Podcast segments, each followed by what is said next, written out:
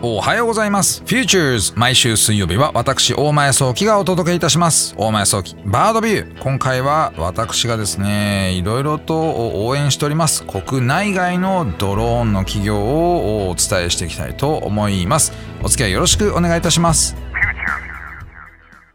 改めまして、Futures 水曜日大前早期バードビュー大前早期です。えー、今日はですね、皆様に、あの、まあ、改めてね、こう、私、あの、たくさんのドローンの企業を応援してるわけですけれども、まあ、いろいろなニュースをお伝えしていく中で、まあ、どんなところをね、こう、応援してるのかなっていうね、まあ、そういった、あの、お問い合わせでしたりとか、まあ、聞いていただいている、まあ、お知り合いの方とかもね、実際、大前さん、どんな会社をね、いろいろとこうね、見てるんですか？みたいなことを聞かれることがありますんで、まあ、改めて、えー、紹介していきたいな、なんていうふうに思っておりまして、えー、それでね、今日を、情報たくさん持ってまいりました。まあね、50社以上ね、あるので、そういう意味ではね、全部は今日お伝えできないんですよ。なんですが、その中でも珠玉の、まあ、数社をですね、ご紹介できたらいいな、なんていうふうに思っております。ということで、まあ一番最初なんですけれども、プロドローンというね、会社ですね。で、プロドローンはですね、2015年に設立された会社で、まあ、まだまだね、えー、7年とかね、まあそれぐらいの年月しか経ってないわけなんですけれども、結構ね、面白いドローンを開発しておりまして、まあね、これ、えー、いわゆるマルチコプターという複数のプロペラがついているものだけじゃなくて、シングルローターというね、いわゆるヘリコプターみたいなものもね、開発している、まあそういう企業だったりとかするんですよね。で特にこう面白いのがね、最近ね、まあこれ割とこの番組でも取り上げてたりするので、あ、覚えてる覚えてるっていう人もいるかもしれませんが、あのね、えー、水の上に水上に着水をして、でね、ドローンを、その水中ドローンをそこから出して、で、水中の点検をして帰ってくるっていうですね、上がって空中を飛んで、で、えー、水上に着水をしてっていうところをね、えー、やっちゃうような、そんなことをやれるドローンを持ってる会社だったりとかしますね。で、えー、その他にもね、結構大型のドローンも作ってまして、なんとね、えー、ペイロード30キロ、いわゆる積載重量30キロまでのものを持ち上げられるドローンでしたりとか、そんなものも作ってたりとかします。でね、これ、えー、プロドローン実はね、つい最近、あの、名古屋、愛知でね、こうやる、やっているですね、そのドローンの発表会なんかで、ね、私ちょっと見に行きまして、で、そこで話もさせていただいたんですけれども、あの、その中で結構面白い事例がたくさんあったんですよね。まあ、例えばですけど、豊田市のですね、消防署、消防本部でにですね、ドローンを本格的に運用しているチームがあるんですけれども、そこのドローンが実はこのプロドローンのね、えー、ドローンを使ってるというふうなことで、で、えー、これ機種がね、PD4AW2 っていうですね、いろいろとね、こう、小気味よく動くっつったらいいのかな。あのね、えー、サイズ感で言うと、皆さんが知っている DJI のドローンよりも一回り大きいぐらいで、で、えー、非常に安定性があってですね、なおかつめちゃくちゃ静かなドローンなんですけどね、えー、そんなドローンをね、こう、消防車、えー、使っております。何に使うのかなっていうのを見てたんですけれども、要救助者を発見しに行くっていうようなこととですね、あとは、この、いわゆるですね、ファーストエイドに必要な、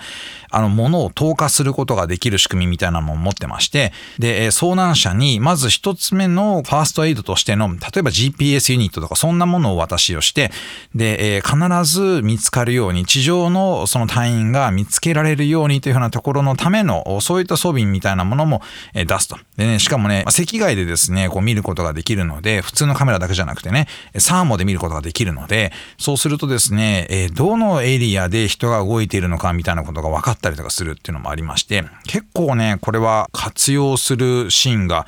多いんじゃないのかななんていうふうに思いましたね。そしてですね、これね、ちょっと、まあね、さらにこの日、いろいろと面白いドローン出てた中で、えー、PD6B というね、機体が出てたんですけれども、この機体がね、まあ、あの、実際に PD6B はですね、かなり重たいものを運べると。その時もですね、蛍光補水液の20キロのね、箱っていうのをね、これね、持ってる人めちゃくちゃ重たそうでしたけど、これを運んでるっていう風な映像もね、こう、まあ、映像というかその本体、本当に飛ばしてるっていうところもね、えー、ありまして、見てまして、私もこれすごいなと、こんな重たいものを悠々とね、こう持ち上げて、しっかり運べるんだと、しかも安定してるなというところがあってですね、かなり面白かったなと思う、思ったんですよね。で、実は、この日実は天候的には最悪だったんですよ、私見てた時。で、えー、何が最悪だったかっていうとですね、雨がね、結構ね、えー、激しい雨降ったりとかしてたんですよね。でも、まあ、全天候型のドローンなんかもあったので、まあ、どんなタイミングでもどんな時でもドローン飛ばすことができると。まあ、割と皆さんの常識だと、あ、雨降ってる、じゃあドローン飛ばせないな、みたいな感じに思うかもしれませんが、まあ、それだとね、ドローンの運行率が上がらない。なので、社会実装の中で、今日は晴れてるからドローン飛ばせます。晴れてないからドローン飛ばせません。みたいな感じだと、やっぱりね、こう、なかなかうまく使っていけないということがあるので、これをね、かなりこの全天候型のドローンというものが、えー、普及してくると面白いなというふうに思ったんですよね。でね、もう一つ、ちょっとびっくりしたことがありまして、この PD06 というものの中のね、えー、タイプ3というね、えー、パターンのもの、これはね、まあ、いろんなパターンのものを開発してるみたいなんですけれども、その中で、なんとね、こうフライトコントローラーっていういわゆる脳みその部分ですよ。このドローンの脳みその部分。これが、なんかの表紙で、え、スイッチが切れちゃったとかですね、まあ、電源を喪失してしまったみたいな時に、まあ、それでも実はこのフライトコントローラーと違うシステムで姿勢を制御して安全に安定的にまドローンを下ろすことができるみたいなそういう仕組みを備えましたということでこれ何が重要かっていうとまあドローンってね、空飛ぶもんじゃないですか。で、電源でね、こう、いろんなコンピューターに電源が、まあ、あって行き渡ってる電力行き渡ってるわけですよ。それが何かの表紙、例えばね、整備不良だったりとか、まあちょっとしたことのトラブルで、こう、そのフライトコントローラーに電力がいかなくなると。そうするとですね、もう姿勢制御できずに、もうフラフラフラっていうふうに言って落ちてしまうんですよね。まあ過去にも、まあいろんな事故がある中で、このフライトコントローラーの不良があって、えー、落ちてしまうみたいなことがあったわけですけど、こう冗長化できている。このね、フライトコントローラー2つ載せるんじゃなくて、フライトコントローラーとは違うコンピューターが姿勢を制御して、で、安全に、最終的にはね、えー、かあった時でも安全に着陸させることができるというふうなことが備わったというようなことがありまして、これね、すごいことなんですよ。何がすごいっていうとね、やっぱ航空機って、今ね、皆さんが乗っている、そのエアラインの航空機っていうのも冗長性をたくさん持たせてるわけですよね。例えばパイロットが2人乗ってるっていうのも、これも一つの冗長性なんですけれども、こういうふうなことを、その、やっぱり安全のために設計していかなければならないと。で、ドローンってちっちゃいんですよ。意外にね、こう乗せられるエリアって、そのコンピューターとかバッテリーとか乗せられるエリアって結構小さくて、そこの中で冗長性をどう持たせるのかっていうようなことが課題なんですよね。まあね、ドローン自体を大きくしても物を運べる量減っちゃうじゃないですか。だからそういう意味では研究してきた結果、コンピューター、同じコンピューター2つ載せないで冗長化させるってね、すごい話だなというふうに思いました。これね、見ていてもすごい楽しかったですし、またね、この水上に着水するっていうふうなドローンだったりとか、あのね、えー、ドローン、水中ドローンを組み合わせたドローンだったりとか、いろんなね、ドローン作っている、まあそういうプロドローンですね。これ見てきて本当良かったなと。まあ、あの、改めてね、えー、活躍する現場、雨の日でも活躍する現場っていうのを見れたってことはね、とても面白かったなというふうに思いました。さて、続きまして、私、お前早期が応援している会社2社目の紹介ですけれども、えー、次はね、テトラアビエーションという会社をね、紹介していきたいと思います。まあ、あの、国内では割とニュースにもなっているスカイドライブがね、空飛ぶ車、エアモビリティというところでは有名なチームでもあるんですけれども、このテトラアビエーションも実は空飛ぶ車、えー、人が乗るね、小型の飛行機を開発しているチームなんですね。で2018年設立してまして、で、固定翼に、えー、32個のロータープロペラをつけてですね、垂直方向へのそのね、えー、まあ離着陸をして、で、えー、その、いわゆる羽でですね、こう水平飛行を行うという EV トール型のものを開発しておりますね。で、これはね、まあ、実はね、軽飛行機の部類として、もうアメリカで実際にも販売始めてまして、で、アメリカのこの軽飛行機乗りの好きな人たちからするとですね、これは面白いってことで、意外にもうすでに引き合いがある状態なんですよね。で、これまた面白い話なんですけれども、実はアメリカの中では自分で飛行機をその作って、で、え、飛ばすっていう愛好家の方がいらっしゃって、このエリアのいわゆるライセンスだったりとか、飛行許可っていうのは比較的緩かったりするという話なんですよ。で、このエリアの人たち向けに、実はですね、自分で組み立てを行うというキットをその販売するというようなことをやってましてね、テトラアビエーションが。で、このキットは、あの、買った人が全部自分で組み立てを行います。なので、自分で自己責任に飛んでくださいねっていうふうなものになるわけですが、この垂直離着陸ができる軽飛行機というところが、あの、意外なスイートスポットとか穴場になっててですね、で、えー、あれよあれよという間にですね、あ、俺も欲しい、私も欲しいみたいな形になりまして、で、あのね、今アメリカでは結構引き合いが出てきているというふうな話になってきております。で、えー、完全電力、電動で動くという VTOL を作ろうという、まあ、EVTOL を作ろうというようなことなので、これまた新しい分野をね、えー、開拓していってるんじゃないのかなと思います。日本人なんんですよね、このテトラアビエーション。ああのね、えー、中井くんっていう社長さんなんですけれども、これがね、また面白いその開発を行っておりまして、で、えー、ボーイングのですね、空飛ぶ車のコンペで、えー、ですね、実は優勝、まあ優勝っていうのはいなかったんですけれども、まあ最有力候補として、まあ最終的には賞を取ったというふうな、まあ優勝不在で賞を取るっていうちょっと謎なコンペになっちゃったんですけどね。まあそういった部分でも賞を取りまして、結構有名になって、ってるチームではあるんですよ。でこの EV トールの今販売始めたものですけれども、大体ね、どれぐらいの距離飛べるのっていうふうな話をこう見てますとね、一番最初のフェーズ、パターンのやつだと76キロぐらいの距離が飛べますよと。その次のもので150キロぐらいというふうな形のものを開発しようとしているということで、あの、空をね、愛する愛好家の方々、自分が乗ってて空を楽しみたいという方々向けにはこれねたまらない商品になってくるんじゃないのかなというふうに思うんですよね。